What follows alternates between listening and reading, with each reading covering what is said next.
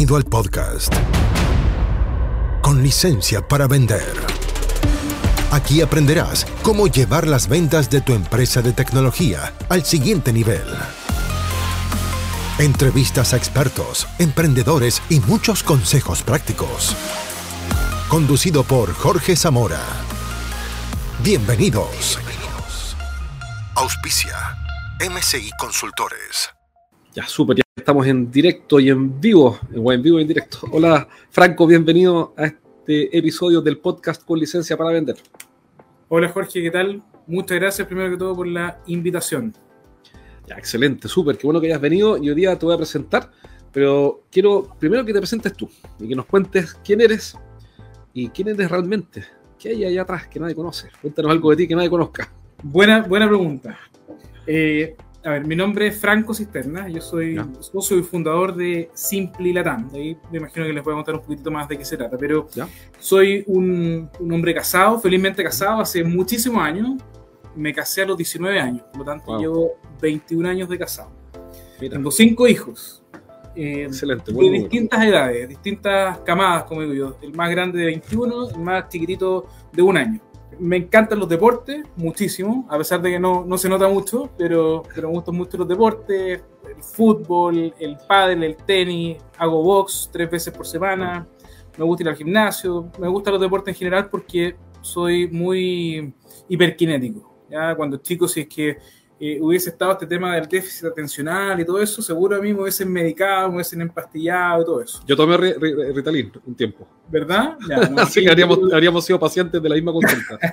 Me dieron un remedio que se llama Meleril.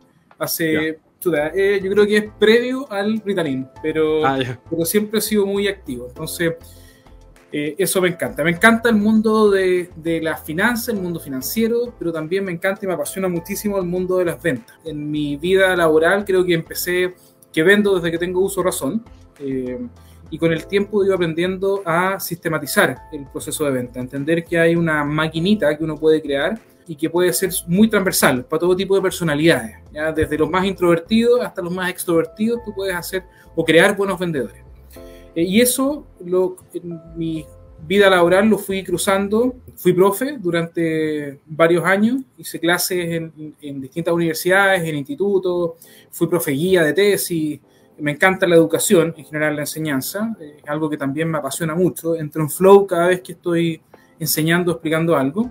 Me gusta la música, mucho también. Me encanta lo que hago. Tengo la fortuna de trabajar en una empresa que me encanta lo que hacemos. Eh, ayudar y contribuir con un granito de arena a las pymes, en general a las empresas, en este país que es compleja, el, el mundo del financiamiento, eh, me, me satisface muchísimo. Eh, más aún por los servicios complementarios que tú le puedes agregar o el valor eh, que, que le agregas finalmente a toda la cadena de suministro de la empresa. Desde la más chiquitita hasta la más grande. Eso, cu- cuéntame cómo partió el emprendimiento y por qué pensaste en comenzar este negocio. Y eh, ya vamos a entrar de lleno al tema que me interesa harto, que hablaste de una máquina de ventas, que es algo en lo que yo también creo y veo todo el tiempo. Eh, Sí. Así que partamos por, cuéntame, ¿cómo comenzaste este emprendimiento? ¿Qué, qué fue lo que los movió a partir con esto? Mira, eh, con mi socio llevamos aproximadamente hoy en día como 16, 17 años trabajando en la industria del factoring. ¿ya? Eh, y hace 8 años atrás nos tocó trabajar juntos. Él era el gerente general en una empresa de factoring tradicional. Él me contrató a mí como gerente comercial. Y en, esto, en esos tres años más o menos que trabajamos juntos, eh, nos dimos cuenta que había una oportunidad de hacer un, una industria del factoring eh, 5.0. ¿ya? Primero era la 2.0, la 3, hoy día creemos que ya estamos en la 5.0 y por lo tanto decidimos emprender, eh, arriesgarlo todo, o sea, vender casa, auto, eh, hipotecar hasta el perrito eh, y partir con todo. ¿ya? Partir con todo, con este primero en ese minuto era Factoring 2 o 3.0 y creamos una empresa fintech. Básicamente las empresas fintech, Jorge, lo que hacen es optimizar mediante ingeniería financiera todo el proceso de evaluación y cursatura de una operación de crédito. ¿ya? Claro. Por lo tanto, yo lo explico siempre en palabras bien simples. Lo que, lo que uno como ejecutivo hacía en una empresa tradicional de financiamiento en el cual te podías demorar una semana en activar un cliente, nosotros nos demoramos hoy día dos horas eh, con toda esta ingeniería financiera que existe. Por lo tanto, fuimos aprendiendo que estaban hace, nosotros partimos hace cinco años atrás, que había nuevas tecnologías, que estaba eh, saliendo todo este concepto de RPA, que básicamente es la optimización de muchos procesos mediante la robotización. Eh, y empezamos a probar cómo funcionaba esta RPA en, en, nuestro proceso, digamos, de financiamiento, de evaluación. Nos dimos cuenta que funcionaba muy bien, que podías optimizar eh, muchísimos procesos que eran, insisto, manuales, que se demoraban días y tú lo podías hacer en minutos. Por lo tanto, Simply nace con el propósito de ser un actor, eh, que esta palabra es bien cliché y suena, suena bien, siempre me, retan por decirla, pero, pero un actor absolutamente diferenciado del resto de la industria de factoring tradicional. Y ahí uno empieza a bajar estos RTB, los Reason to Believe, para ver cómo podéis tangibilizar tu propuesta. ¿Y por qué es diferente? Cuéntame eso. Buena pregunta. El, en estos RTV nosotros identificamos, Jorge, que eh, a las empresas en general se le hace muy complejo el proceso administrativo complementario al financiamiento. ¿Qué significa eso? Eso, eso, dame un ejemplo para alguien que nos Cuando tú tienes que pagarle a 60 trabajadores, 50 viejo, tenés que tener una persona que está subiendo la nómina, tiene que subirla antes de las 4 de la tarde porque si no el banco le cobra, eh, tiene que hacerlo por carga masiva, no sé qué, no sé cuánto, no sé dónde. Hoy día nosotros le, le dijimos a los clientes, mira, despreocúpate de eso, tú sube la nómina en Excel a nuestro sistema y nuestro sistema mediante robotización va a hacer el giro a los 5 o a los 6.000 trabajadores que tú tengáis sin costo. Es un servicio absolutamente gratuito. Después, proveedores.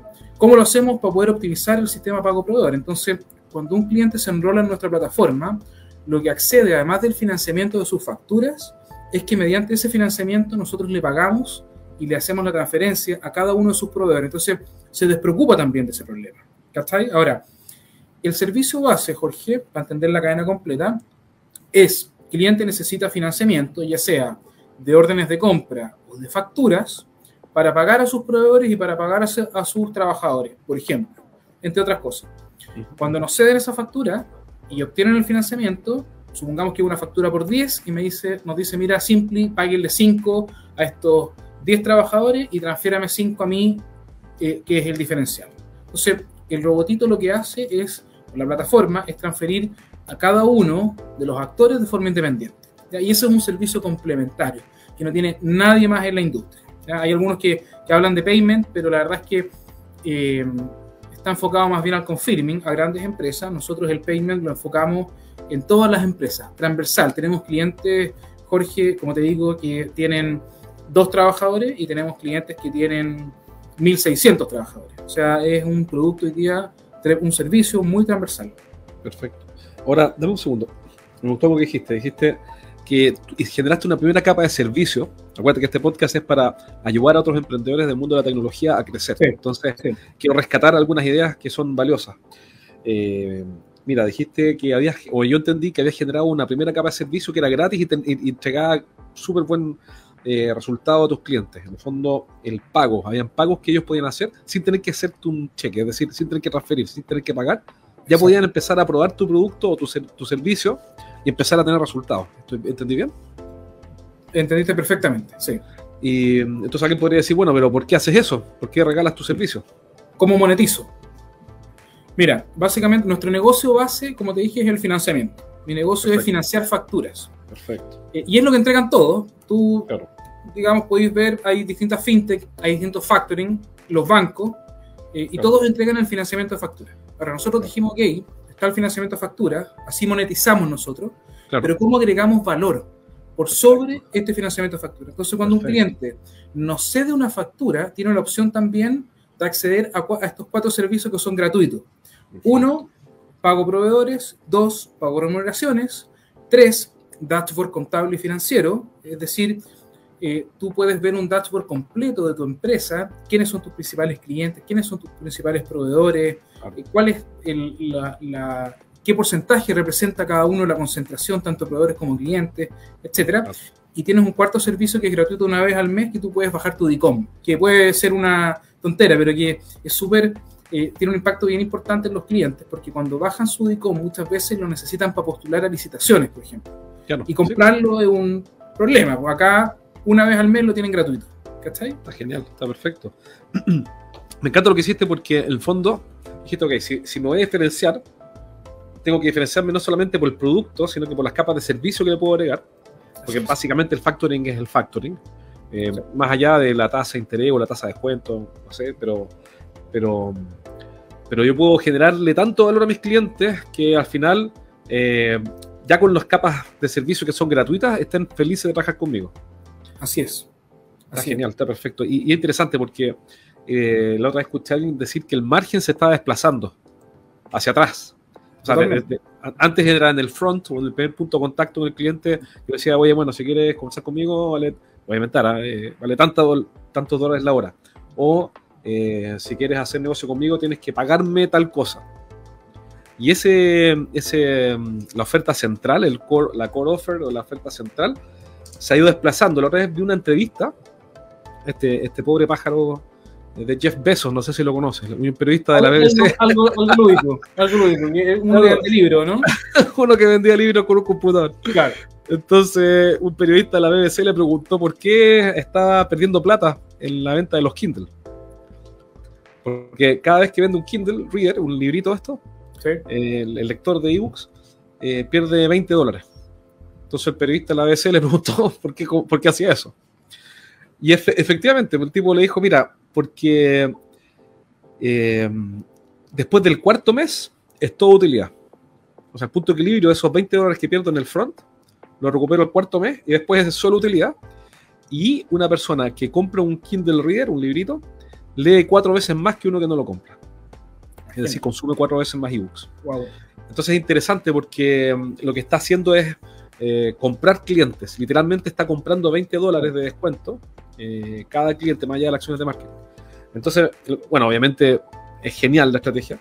Y, se parece en algo a lo que estás haciendo tú, en el sentido, ustedes, en el sentido de que, te voy a dar servicio gratis para que puedas pagarle a tus trabajadores, pagarle a tus proveedores. Eh, entonces, la conversación ya no está en el cuánto me cuesta factorizar contigo, sino que es todo el valor que me generas. Cambiaste el lugar de la conversación. Totalmente, totalmente. Además, Jorge, hay un ahorro importante porque eh, cada transferencia que tú le haces de un banco a otro en cuentas empresas tiene un costo de esa transferencia. Cuando claro. tú haces transferencia masiva o, o, a otros bancos, etcétera, hay un costo que es marginal probablemente, que son casi 900 pesos, eh, que el cliente se lo ahorra también. Entonces, también hay una optimización del costo. Eh, que nosotros justamente ese costo hundido lo tenemos. De repente hay clientes que nos dicen, oye, yo quiero hacer una operación muy chiquitita solo para pagar.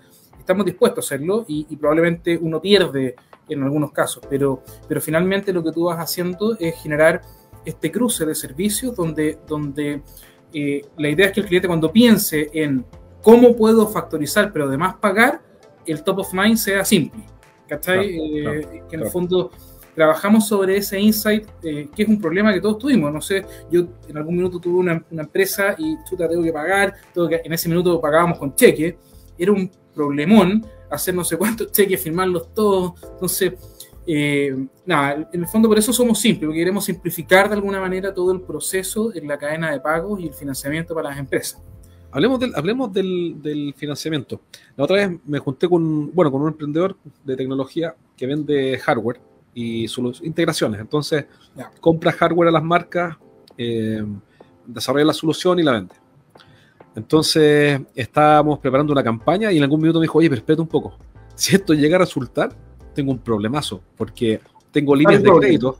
Claro, happy problem. Entonces, eh, entonces me dijo, espérate un poco. Me miraba así con cara de susto. Eh, yo tengo línea de crédito con las marcas, pues tú 30 mil dólares con esta, 50 mil dólares con esta, y si captamos tres clientes con lo que estamos conversando ahora, no tengo cómo financiarlo. ¿Qué le dirías tú a esa persona que tal vez no esté escuchando? Porque eh, está, iba a participar así, y si no participa, le mando el link. Súper. Mira, hay hartas alternativas hoy día de, de, financiamiento, desde las más tradicionales, que son los créditos bancarios, pero la realidad es que hoy día hay un segmento de empresa que la banca no alcanza a llegar con capilaridad porque sus, motores decisionales eh, no dan, digamos, para financiar. Entonces, todo un tema patrimonial ahí que, que, lamentablemente hay un porcentaje muy desatendido. Hoy día a nivel latinoamericano se estima que, el, que más o menos el 93% de las empresas más chiquititas están absolutamente desatendidas. Eh, ¿Dónde entramos empresas de financiamiento privado? En el sentido de que cuando te llega una orden de compra de esa naturaleza y el pagador, el mandante, es un gran pagador, tú tienes la posibilidad de hacer algo que se llama ordering, que básicamente el ordering es el financiamiento de órdenes de compra.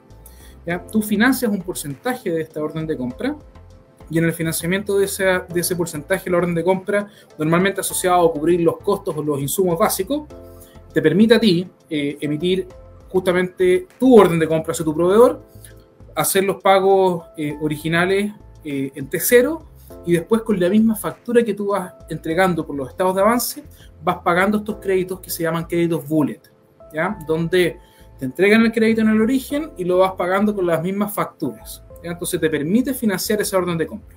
Ahora, la verdad es que los, la decisión de financiar una orden de compra al ser un crédito directo es más restrictiva de alguna manera que el financiamiento de una factura. ¿ya? ¿A qué me refiero? Si llega una empresa con la factura número uno del el Ministerio de Hacienda, invento, probablemente nosotros la vamos a financiar, porque la primera fuente de pago, el primer riesgo es el Ministerio de Hacienda. Cuando llega una, una empresa con la orden de compra número uno, va a ser mucho más difícil financiarla, porque no hay un historial, no hay un circuito de ejecución del servicio que está prestando. Distinto es cuando llega un emprendedor tecnológico que ya desarrolló estas soluciones, que eh, compró la licencia a Sendesk y tiene que implementarla, eh, y por lo tanto Sendesk le da estos 30 mil dólares de, línea de crédito, pero en verdad el proyecto es por 80 mil, por lo tanto, ahí nosotros sí podemos financiar el diferencial, dado que hay una habitualidad en el servicio, dado que tiene facturas anteriores similares, etcétera, etcétera, etcétera. Hay toda una evaluación de riesgo, pero la verdad es que el ordening funciona muy bien, sobre todo para este tipo de, operaciones. Y también el financiamiento de las facturas. La verdad es que uno de los grandes dolores que tienen las empresas en general es que tienen que hacer mucha, mucho backup eh, y, y, todo lo que es back office asociado a lo que no es su negocio base. Quien vende un software es especialista en la venta del software o en la implementación, en el desarrollo, pero cobrar esa factura, ir a cobrar una factura a la municipalidad de Cochamó, eh, es un problema eh, y es un dolor. El, el, quienes financiamos facturas también hacemos ese proceso. Ah, usted hace la cobranza también. De la factura, sí. Da, da, el servicio también de cobras. Claro, ahí tú puedes también, nosotros como FinTech tenemos todo en línea y tú puedes ver todas las gestiones que se han hecho de cobranza, podéis interactuar con el cobrador, un sistema bien entretenido. Interesante. Entonces, digamos, si yo soy emprendedor de tecnología y estoy vendiendo un proyecto y necesito financiamiento, frente a negocios a los cuales postule, cuando me los adjudico, y puedo ir con esa orden de compra y hacer una, un, una, operación de, de, ordering con ustedes eventualmente, y alguien de tu equipo me ayudará y me dará, me, me explicará eh, qué hacer para Por supuesto, fondos. Sí, exacto. Y también, y también nos pasa mucho en el mundo tecnológico, Jorge. No sé si es el, la, la, la, mayor audiencia, digamos, está enfocado también en entregar hardware. Pero cuando tú vas a un, a un Ingram Micro, por ejemplo, y tienes que comprar claro. una cantidad importante de insumos, de computadores, de pantalla, lo que sea, tenemos alianzas también. Con, con, estas empresas distribuidores ah, grandes, perfecto, perfecto. Donde, donde también eh, hay una forma de financiamiento directa por Ingram, por ejemplo, Simpático. pero en definitiva nosotros los apoyamos a financiar a sus compradores. ¿Por qué? Porque justamente estas líneas de crédito que son súper restrictivas, que normalmente están asociadas a alguna póliza de seguro crédito, claro, claro. Eh, no te permite crecer más en la exposición. Entonces, si tienes una línea de 20 millones y te adjudicaste un contrato con eh, la Tesorería General de la República por eh, 150 millones, eh, ahí tenemos una alianza también con, con estos grandes pagadores que podemos financiar por intermedio de ellos. Excelente. Y también es, es, otra alternativa para el mundo tecnológico que funciona súper bien, súper, súper bien. Excelente, extraordinario. Hablemos del emprendimiento. Eh, ¿cuáles son, ¿Cuál es la cicatriz más grande que tienes después de navegar en estos mares del emprendimiento? Que tú digas, eh, ¿sabes qué? Ojo con esto. Que te, ¿eh? Ojo con este tiburón que me mordió a mí y me dejó una cicatriz acá. Ay, un, no temazo, un temazo. Mira, la naturaleza de nuestro negocio es estar muy apalancados. ¿ya? Eh, claro. Y cuando te digo muy apalancados, Jorge, es que... Es muy. Claro, requerimos, requerimos de financiamiento de fondos de Obvio. inversión muy grandes, de los fondos de inversión más grandes que te puedas imaginar, eh, y en los cuales te exigen muchas cosas. ¿ya? Y al principio uno estaba con todo su plan de negocio, su modelo, sus elementos para diferenciar, etcétera, muy bien construido. Tú decís, mira, esto es y llegáis y empezáis a golpear puerta, golpear puerta, golpear puerta, golpear puerta, golpear puerta y cuesta. Al principio cuesta mucho porque lo que uno tiene que entender es que las confianzas se construyen en el tiempo. ¿ya? La confianza, por más que te conozcan, no es inmediata. por lo tanto yo te diría que el principal dolor que tuvimos fue lograr obtener las líneas de financiamiento necesarias para poder escalar como queríamos escalar. Eh, te invento, al principio el primer fondo que nos apoyó nos apoyó con 400 millones de pesos, hoy día tenemos 10 mil millones de líneas con ellos. Claro, claro. Después de cinco años, Entonces, yo te diría que lo primero fue golpear mucha puerta. Ahora, ¿qué sí, cuál fue un dolor grande?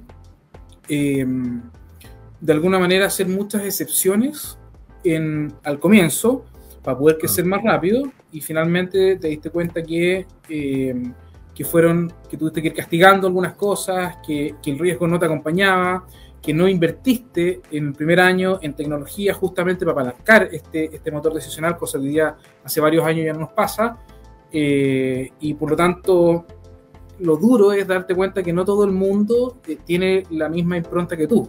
O sea, nosotros como vendemos plata, como vendemos plata, tú confías en alguien, le pasas eso y te dice sí, te voy a responder, y lamentablemente no siempre responde. Entonces, esas ¿Qué, ¿Qué harías diferente? ¿Qué harías diferente si volvieras en el tiempo?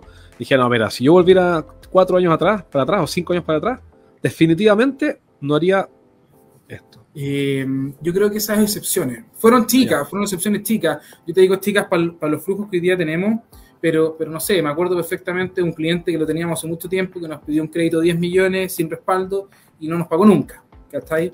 Entonces, ese tipo de cosas, probablemente ese tipo de excepciones no las haría. No, a lo amigo eh, nunca funciona. Nunca funciona. Eh, siempre. La informalidad eh, siempre se paga al final, ¿no?